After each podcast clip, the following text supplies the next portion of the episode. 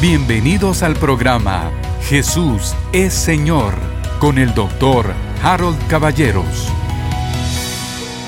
Bienvenidos una vez más, queridos hermanos, bienvenidos. Que la paz de Dios gobierne su corazón, su vida, su familia y, como siempre lo digo, todas sus actividades. Oro de continuo por cada uno de ustedes, clamando a Dios por su bendición y oro, como el apóstol Pablo dice, no ceso de orar para que nuestros ojos espirituales sean abiertos y nosotros crezcamos en el conocimiento del Hijo de Dios. Ayer comencé a platicarles de la introducción de este tema que, que, pretendo desarrollar a lo largo de todo el año. Son tres temas, a lo mejor me salen cuatro, dependiendo si uno los subdividimos, que son de vital importancia. Pertenecen a lo que nosotros deberíamos de llamar la revelación neotestamentaria. Porque por un lado nosotros tenemos todos los libros, los 39 libros del Antiguo Testamento. Tenemos lo que se conoce como la Torá, los primeros cinco libros, el Pentateuco, y luego por supuesto tenemos libros históricos, libros proféticos, etc. Pero toda esa revelación nos conduce a Cristo. Y luego viene el Señor Jesucristo, va a la cruz del Calvario, todo lo que ya sabemos, ¿verdad? Resucita, se sienta a la diestra del Padre y a partir de ello, pasan 10 días y 10 días después, en el día 50, porque él pasó 40 días resucitado con sus discípulos, luego 10 días en la presencia del Padre, y el día 50, el día de Pentecostés, desciende el Espíritu Santo sobre la iglesia un milagro extraordinario. Yo leía el día de hoy a un autor y ese autor dice, el libro de los Hechos de los Apóstoles prácticamente es un quinto evangelio o una prolongación del evangelio de Lucas, donde continúa de la vida del Señor Jesucristo, nos introduce a la vida de la iglesia. El derramamiento del Espíritu Santo es un acontecimiento tan grande porque si usted lo piensa en el, en el Antiguo Testamento, el protagonista es Dios. En los cuatro evangelios el protagonista es nuestro Señor Jesucristo. Pero luego, a partir de la resurrección de Cristo y la venida, por supuesto, del Espíritu Santo, Él, el Espíritu de Dios, es el protagonista hasta el día de hoy y hasta que Cristo venga. Entonces, es imperativo que nosotros comprendamos la importancia de la deidad cómo la estamos estudiando en el discipulado virtual. Entonces, en esta revelación neotestamentaria, que se les suele decir revelación paulina, pero como hemos venido viendo en los uh, últimos programas, la revelación no es solo de Pablo. Eh, vemos al apóstol Juan con una revelación extraordinaria de la vida sobrenatural, de la vida Zoe. Y también vemos al apóstol Pedro. Y también encontramos en los hechos a Esteban. Entonces, es una revelación que le dio a sus discípulos. Y luego el Espíritu Santo inspiró estos 27 libros del Nuevo Testamento para completar el canon bíblico. Y estos libros del Nuevo Testamento son los que nos entregan a nosotros eso que llamo, muy bien llamado por cierto, ¿no? Obvio, revelación neotestamentaria. Y esa revelación es la que nosotros estamos aprendiendo. Yo usé una analogía de una moneda, recuerda usted, una moneda tiene dos lados. Entonces, podemos ver de un lado, como lo vieron los discípulos, como lo vio María, la madre de Jesús, María Magdalena, Juan, Pedro, etcétera, en la cruz al Señor, con sus ojos, con sus sentidos. Pero podemos ver el otro lado de la moneda. En el otro lado de la moneda está la revelación que el Señor le dio a Pablo. Saulo no estaba en la cruz. Saulo no vio las cosas como las vieron Pedro, Juan, etc. Es más, hasta dice él que no fue a preguntarles, sino que le fue revelado por el Señor. Entonces, esa revelación, ver a Cristo, fíjese, podemos ver a Cristo en la crucifixión o podemos ver a Cristo del otro lado a partir de la resurrección. Eso es lo que yo estoy tratando de hacer. Y para lograr esta revelación neotestamentaria, he escogido tres temas que son básicos. Número uno, la vida eterna. Esa expresión que no significa vida perdurable, sino que la vida Zoe de la que estoy hablando y los pasajes que le leo a usted, eh, todos ellos donde se distingue la palabra Zoe, eh, en, esa, en, esa, en esos pasajes, vida eterna no significa vida perdurable, sino que significa la vida de Dios.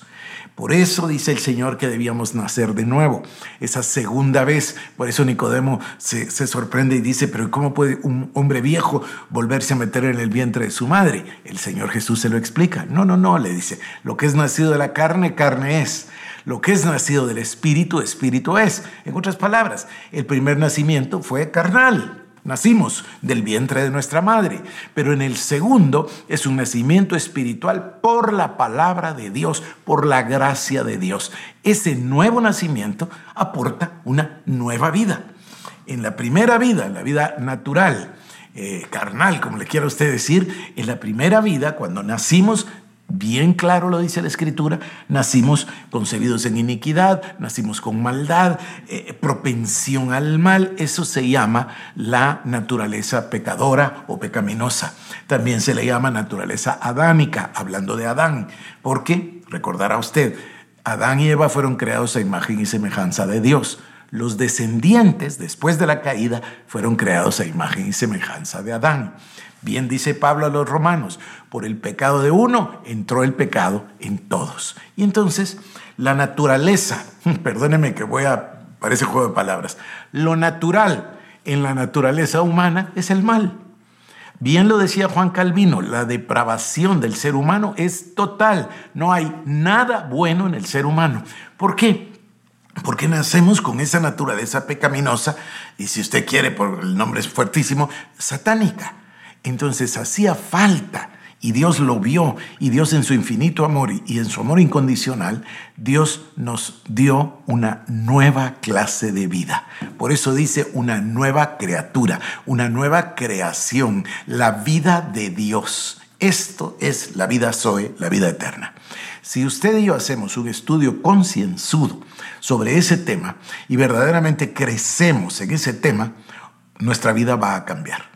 Pero tengo un segundo elemento y el segundo elemento es, es enorme, es, es gigante. Es la frase en Cristo. Estamos en Cristo. Hay una identificación absoluta. Somos parte de su cuerpo. Ya se lo decía yo ayer.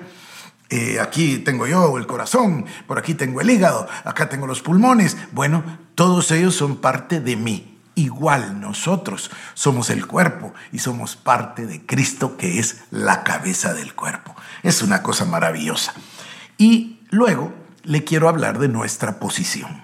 Nuestra posición no solo estamos en Cristo, sino que ¿dónde nos encontramos? En la vida resucitada de Cristo, ¿dónde estamos? Estamos sentados en los lugares celestiales con Cristo Jesús. ¿Y dónde está Cristo Jesús? A la diestra del Padre en los lugares celestiales. Entonces, en realidad, querido hermano y hermana, vivimos en el trono de Dios. Nuestro espíritu está sentado en los lugares celestiales con Cristo. Es el tipo de vida nueva que nos ha dado. Usted diría, pero hay una especie de confusión. ¿Por qué estamos acá? Porque hay un propósito.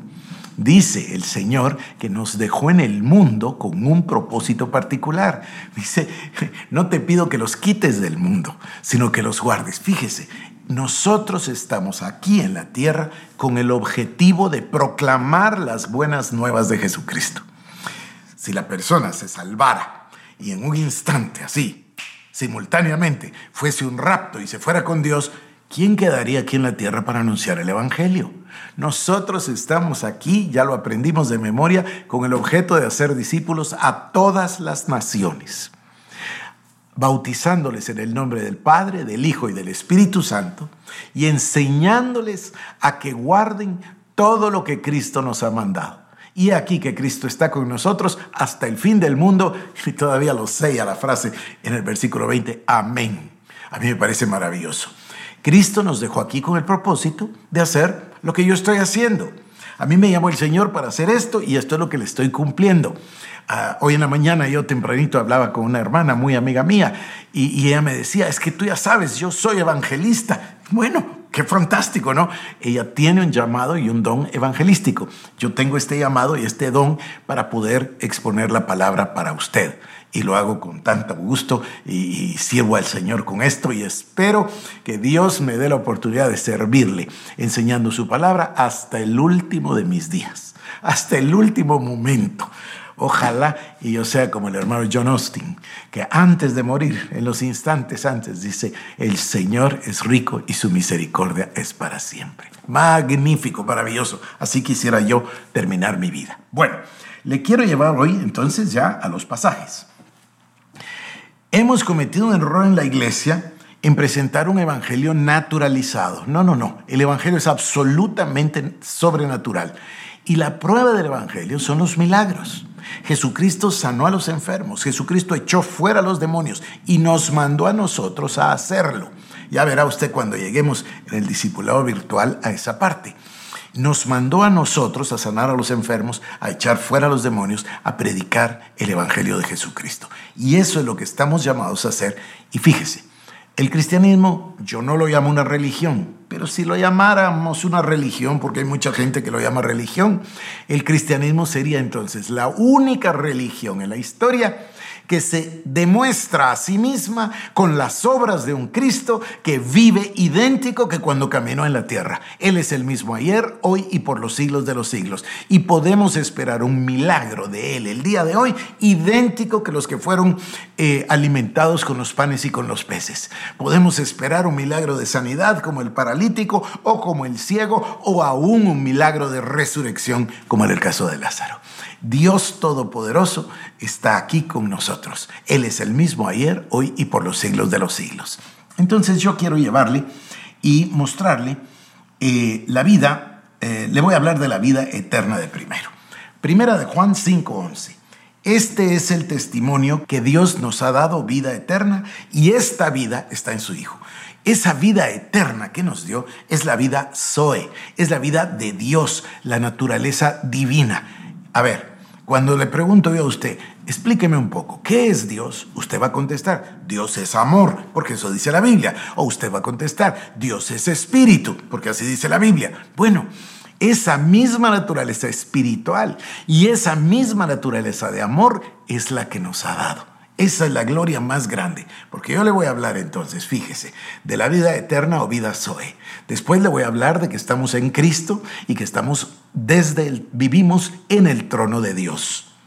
Y luego, número tres, le voy a hablar de este tema de, eh, perdónenme que me confundí. Número uno, la vida eterna. Número dos, estamos en Cristo o nuestra posición. Y luego le voy a llevar al amor porque es el mandamiento nuevo. Pero usted va a percatarse que amar a todo el prójimo y vivir en amor y vivir en paz y vivir sin resentimientos y sin odios y sin todas esas emociones tóxicas y destructivas es absolutamente posible. ¿Por qué? Porque Él nos dio su naturaleza y su naturaleza es amor. Así que estos son nuestros temas. La vida Zoe, vida eterna, Estamos en Cristo desde el trono de Dios. Y número tres, el amor ágape. Ya vamos a hablar, hay tres tipos de amor, ¿verdad? Eh, no, no le voy a confundir ahorita con eso, pero vamos a hablar del amor de Dios y ese es el amor ágape. Vamos a la palabra con respecto a la vida Zoe. Este es el testimonio, que Dios nos ha dado vida Zoe y esta vida está en su Hijo. Juan 1.4, en él estaba la vida Zoe y la vida Zoe es la luz de los hombres.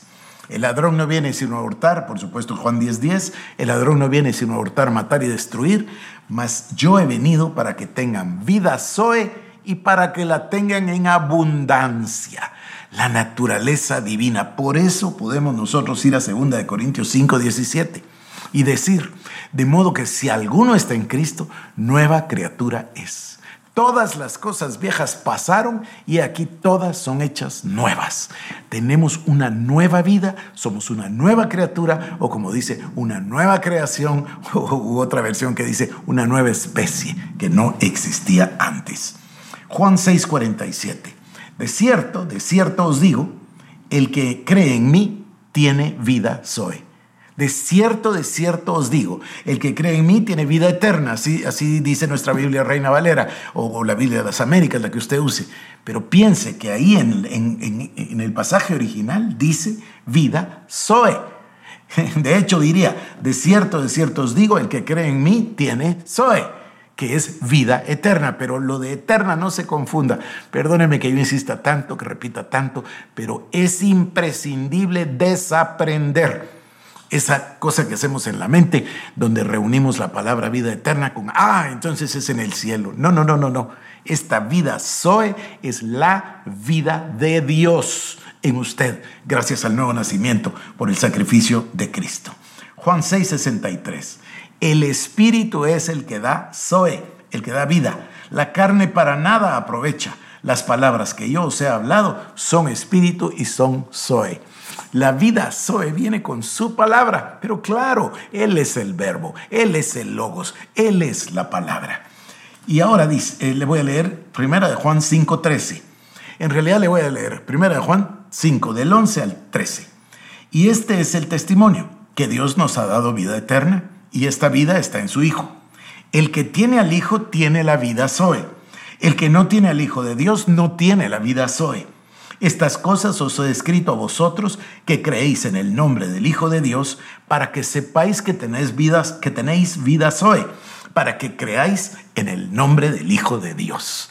Yo voy a insistir en esto de Zoe con el objetivo de ir rompiendo las fortalezas mentales que nos hacen pensar que es la vida en el cielo. No, no, no, es la vida de Dios, la naturaleza de Dios, la que el Señor nos, eh, nos entregó. Se lo dijo clarísimo a Nicodemo, no necesito yo repetirlo, usted lo puede leer en el Evangelio según San Juan, en el capítulo 3, en los siete primeros versículos. Segunda de Corintios 5, 21. Ya nos lo sabemos de memoria, ¿verdad? El que no conoció pecado fue hecho pecado, para que usted y yo fuésemos hechos la justicia de Dios en él. Juan 5:24. De cierto, de cierto os digo, el que oye mi palabra y cree al que me envió, tiene vida Zoe, y no vendrá a condenación, mas ha pasado de muerte a vida Zoe. ¿Se da cuenta? Él nos dio vida a vosotros. Escucha este pasaje de Efesios. Él os dio vida a vosotros cuando estabais muertos en vuestros delitos y pecados, en los cuales anduvisteis en otro tiempo, siguiendo la corriente de este mundo conforme, conforme al príncipe de la potestad del aire, el espíritu que ahora opera en los hijos de desobediencia entre los cuales también todos nosotros vivimos en otro tiempo en los deseos de nuestra carne, haciendo la voluntad de la carne y de los pensamientos y éramos por naturaleza hijos de ira, lo mismo que los demás. Pero Dios, que es rico en misericordia, por su gran amor con que nos amó, aun estando nosotros muertos en pecado, nos dio vida Zoe juntamente con Cristo. Por gracia sois salvos. A mí me parece maravilloso. Y el apóstol Pedro añade, segunda de Pedro, capítulo 1, verso 3 y 4. Como todas las cosas que pertenecen a la vida y a la piedad nos han sido dadas por su divino poder, mediante el conocimiento de aquel que nos llamó por su gloria y excelencia, por medio de las cuales nos ha dado preciosas y grandísimas promesas, para que por ellas llegaseis a ser participantes de su naturaleza divina, habiendo huido de la corrupción que hay en el mundo a causa de la concupiscencia. ¿No le parece a usted que esto es maravilloso? Teníamos a Juan, seguramente que usted se dio cuenta que Juan enfatiza esa revelación una y otra vez, pero de pronto fuimos a Efesios y nos encontramos con que Pablo también lo afirma. Y ahora Pedro lo confirma para que por esas promesas llegase, llegaseis a ser participantes de la naturaleza divina. Posiblemente es difícil esto de, de aceptar así tan rápido, pero podemos, no, no podemos, perdón, somos participantes de la naturaleza divina. Tenemos la vida Zoe de Dios en nosotros, por el Hijo, por su palabra, por la voluntad de Dios. Y terminó con Juan 5:39. Escudriñad vosotros las escrituras, porque a vosotros os parece que en ellas tenéis la vida Zoe, y ellas son las que dan testimonio de mí usted va a darse cuenta que todo esto es una unidad. El Señor Jesús, la palabra, el logos, el verbo, la vida, la luz, la vida Zoe, todo es eh, parte del reino de Dios. Se me terminaron mis 20 minutos, lo espero mañana, que Dios le bendiga. Esto fue el programa Jesús es Señor con el doctor Harold Caballeros. Si quieres más información, búscanos en nuestras redes sociales como Iglesia El Shaddai Guatemala